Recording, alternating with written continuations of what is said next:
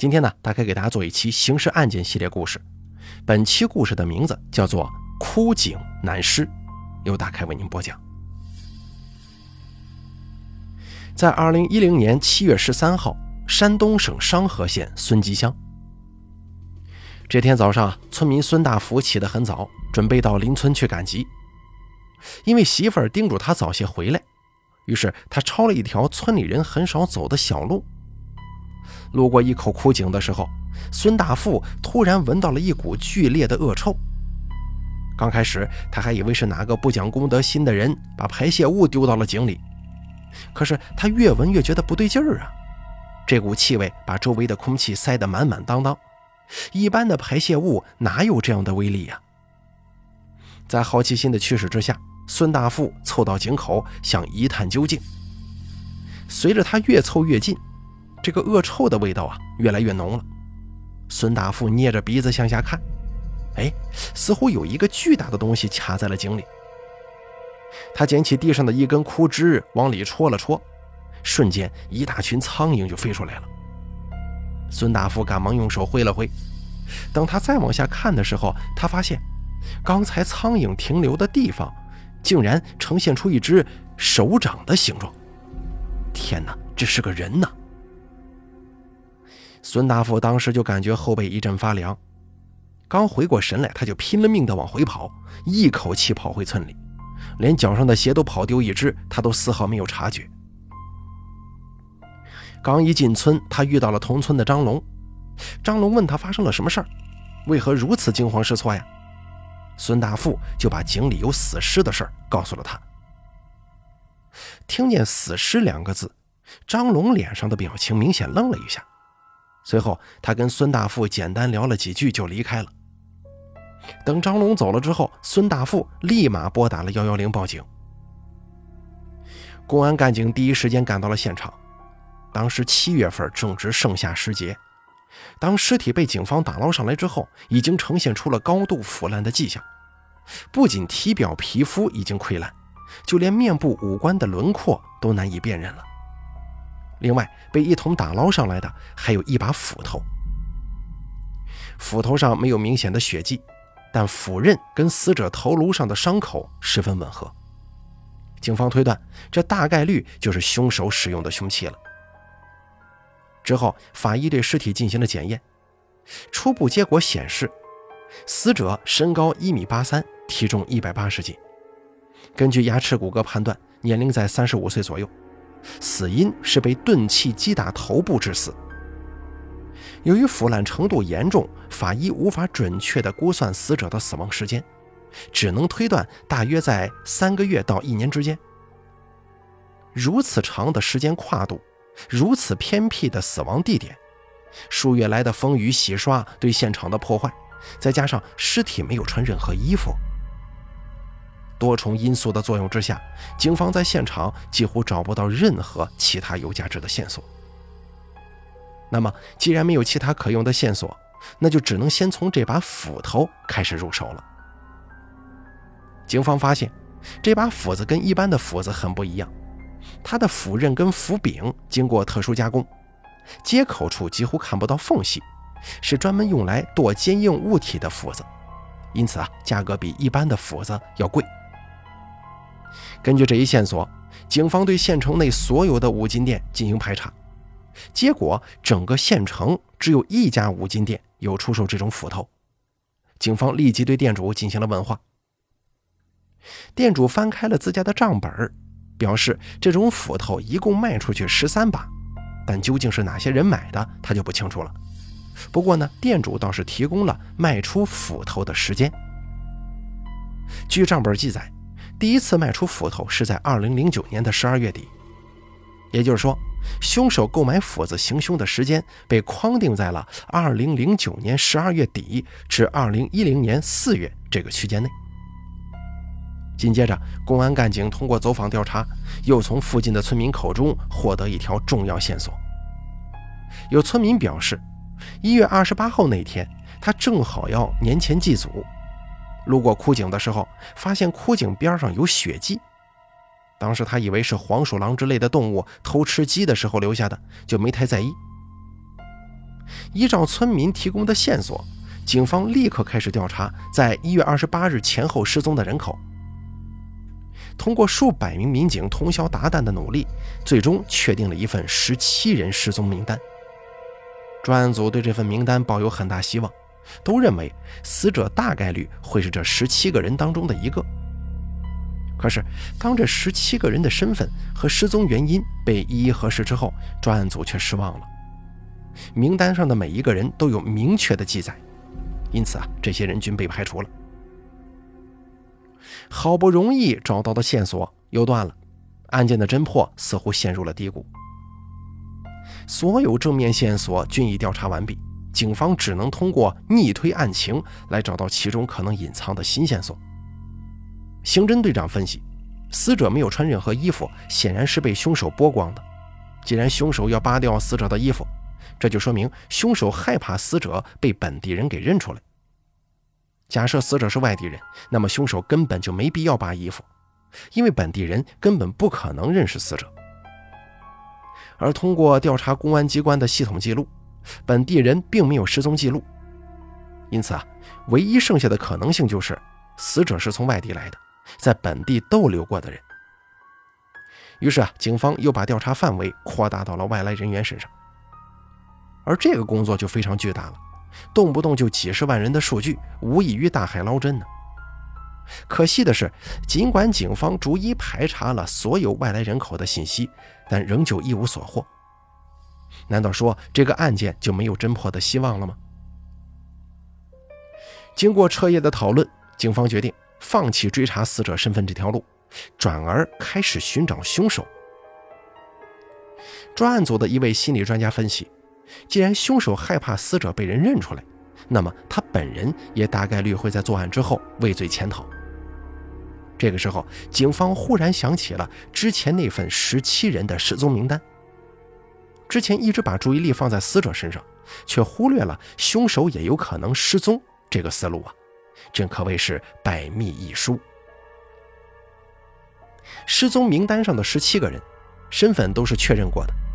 很快，警方就锁定了一个名叫王天元的人。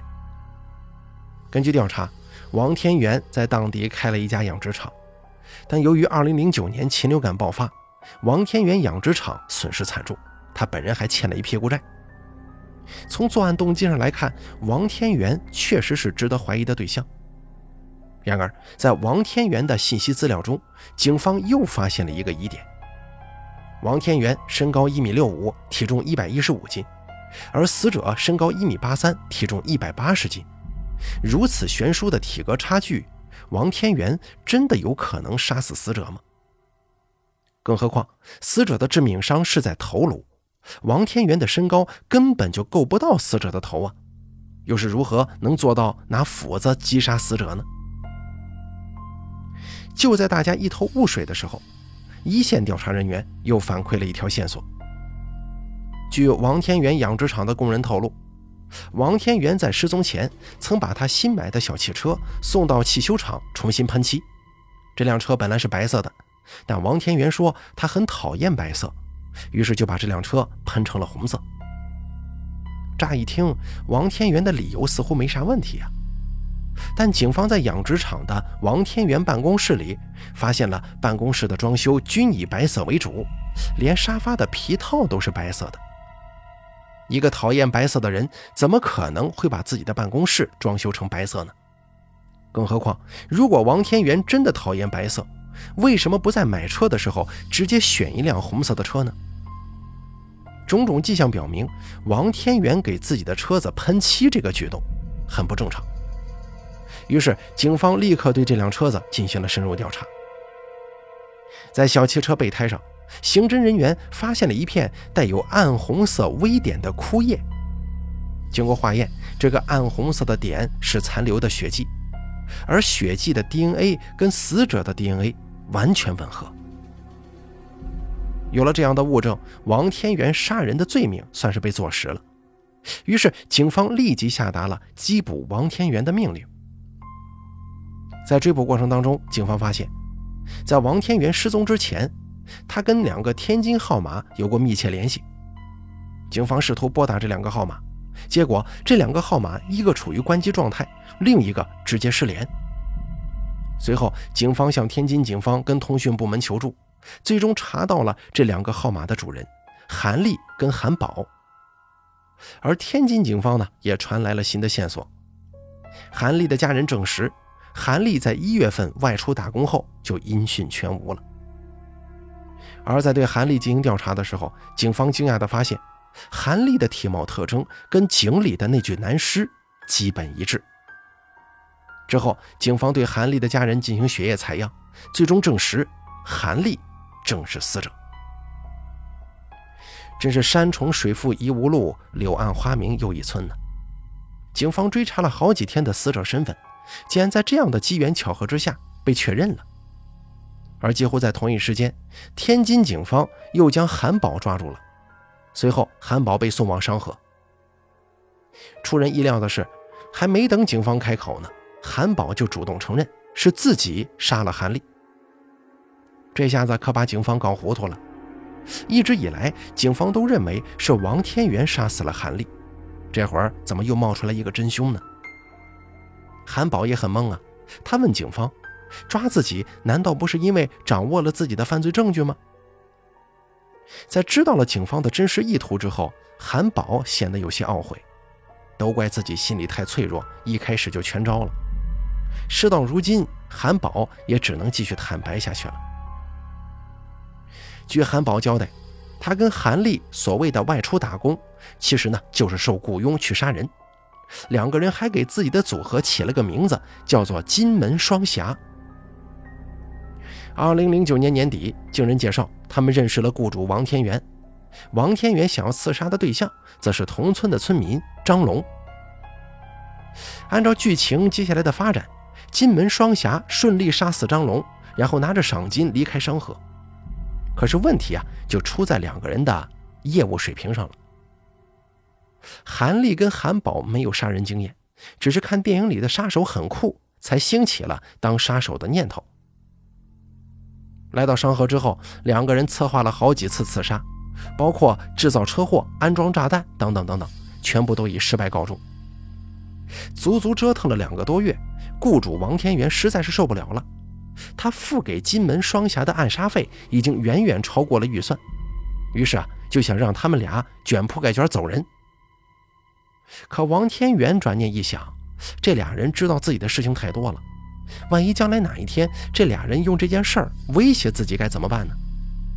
思来想去，王天元决定用一招驱虎吞狼之计。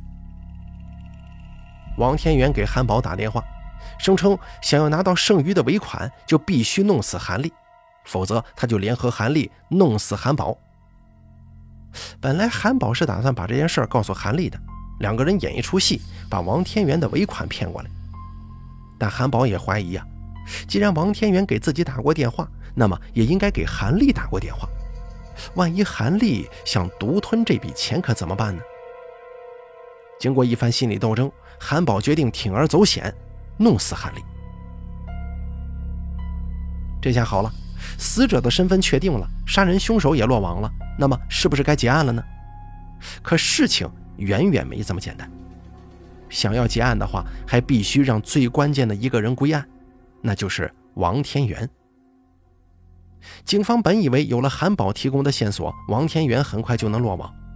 可是，一晃两年时间过去了，王天元就像是人间蒸发了一样，没有丝毫踪迹。这就让大家束手无策了。王天元的家人支支吾吾的向警方提供了一条王天元失踪前发的短信，短信内容是。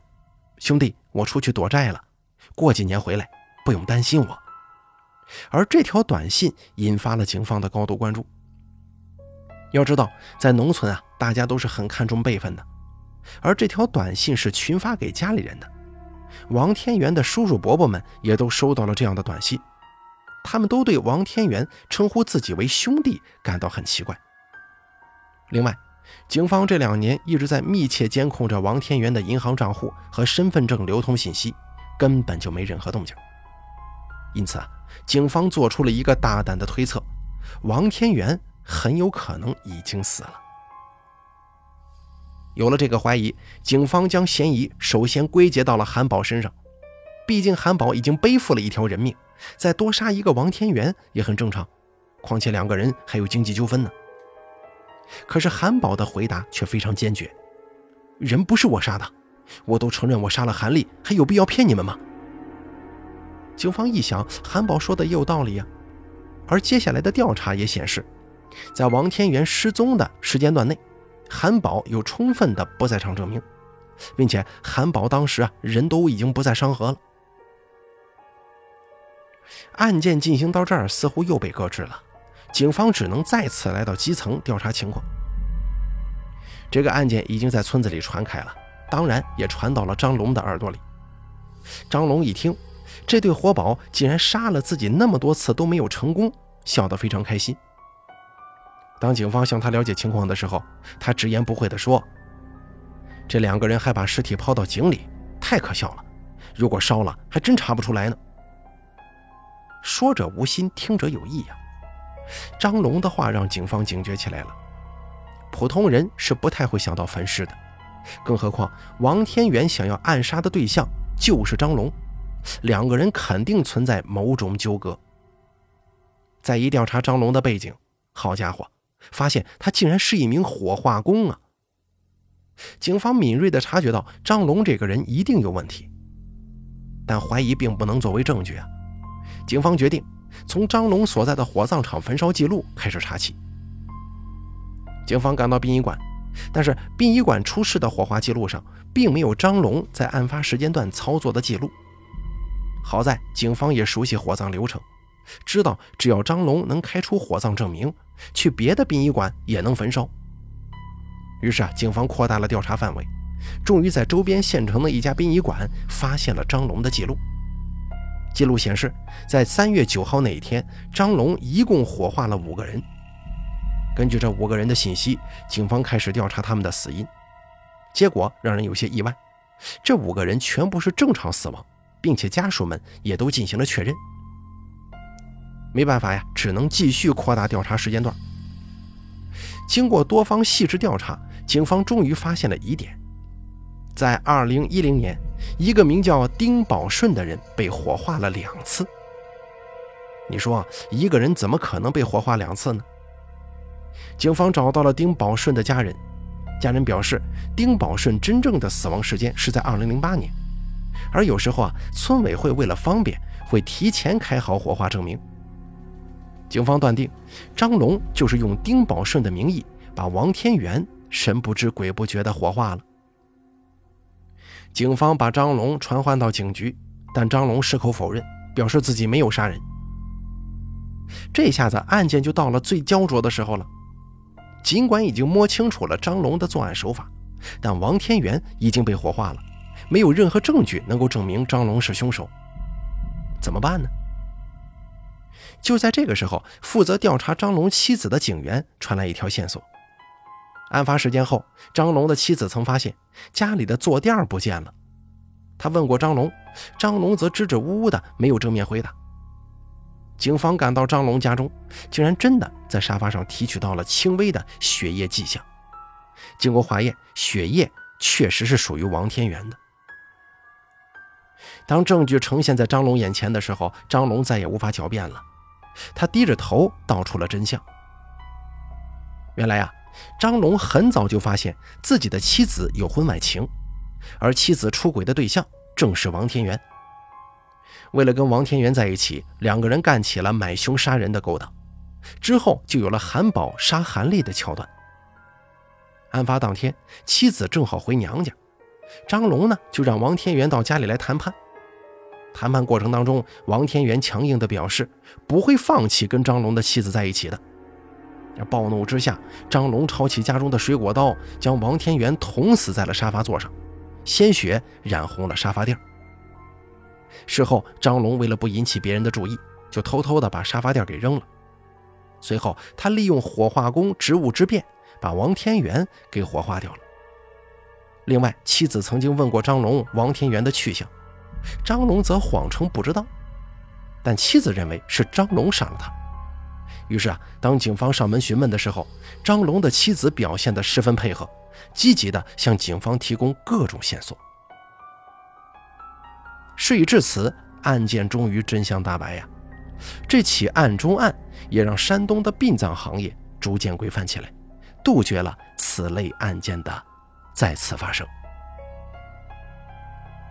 好了，咱们本期刑事案件就说到这儿了，非常感谢您的收听，咱们下期节目不见不散。